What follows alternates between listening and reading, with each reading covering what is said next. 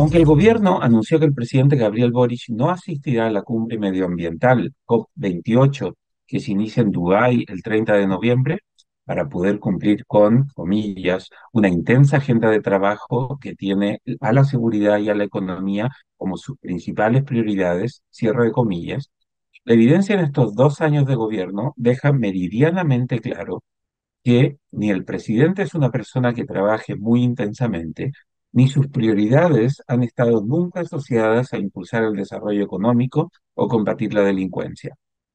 Por eso, como Boris siempre ha tenido más éxito en sus giras internacionales que en avanzar su agenda de profundas transformaciones con las que llegó a la moneda, sería más conveniente que el presidente viaje a Dubái y dedique la mayor parte del tiempo que le queda visitando otros países. La COP28 en realidad es la conferencia de la ONU para el cambio climático. COP es un acrónimo para Conference of the Parties, en este caso los países que firmaron a partir de 1992 la Convención Marco de las Naciones Unidas sobre el Cambio Climático. La primera cumbre de los países firmantes, que buscaba hacer seguimiento a los compromisos, se realizó en Berlín en 1995. La versión 25 debió realizarse en Chile en noviembre de 2019, pero fue abruptamente relocalizada en España producto del estallido social. La de Dubái será, la versión 28 de esta iniciativa. El presidente Boric, al igual que una mayoría de las personas de su grupo de edad, tiene un fuerte compromiso con evitar el impacto humano en el cambio climático. Su decisión de nombrar a la respetada científica y radical activista medioambiental Maisa Rojas como ministra de Medio Ambiente dejó en claro que, para Boric, la protección del medio ambiente era una prioridad más importante que el crecimiento económico. Rojas es la ministra que ha tenido una posición más dura en el esfuerzo por minimizar el impacto de la actividad productiva del país en el cambio climático porque nuestro país emite solo el 0,23% del CO2 mundial, teniendo también un 0,23% de la población mundial, y considerando que la minería del cobre es la principal actividad económica en el país, el fuerte compromiso con el medio ambiente de este gobierno ha tenido externalidades negativas importantes en el crecimiento económico de corto plazo. Aunque es imposible negar el efecto de la actividad humana en el cambio climático, también es cierto que la Tierra experimentó procesos de cambio climático significativo mucho antes de que la revolución industrial comenzara a producir esta gran huella de carbono. Con todo, como el compromiso de Boris con el medio ambiente es una de las prioridades que hace que su gobierno sea reconocido en el mundo, asistir a la COP28 le hubiera permitido avanzar en una de las pocas cosas que este gobierno hace y que generan admiración y respeto en otros lugares.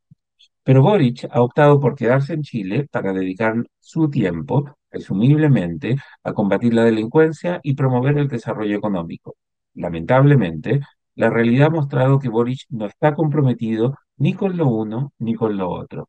En unas semanas se cumplirá un año del ignominioso indulto presidencial a delincuentes con amplio prontuario que participaron en hechos incuestionablemente condenables durante el estallido social.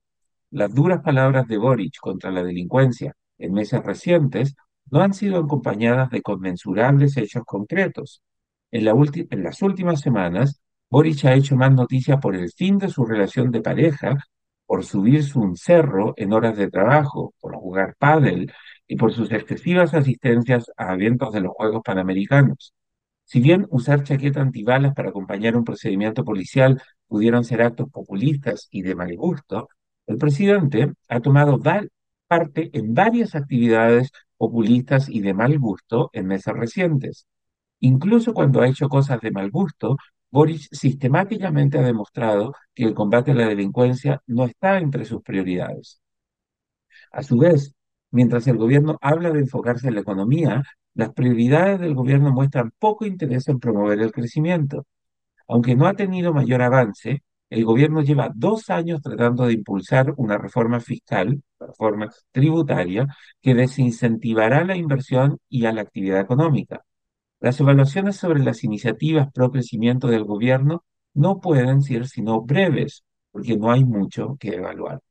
En este contexto, resulta difícil de entender por qué Boric optó por abstenerse de asistir a la cumbre del COP28 en Dubái.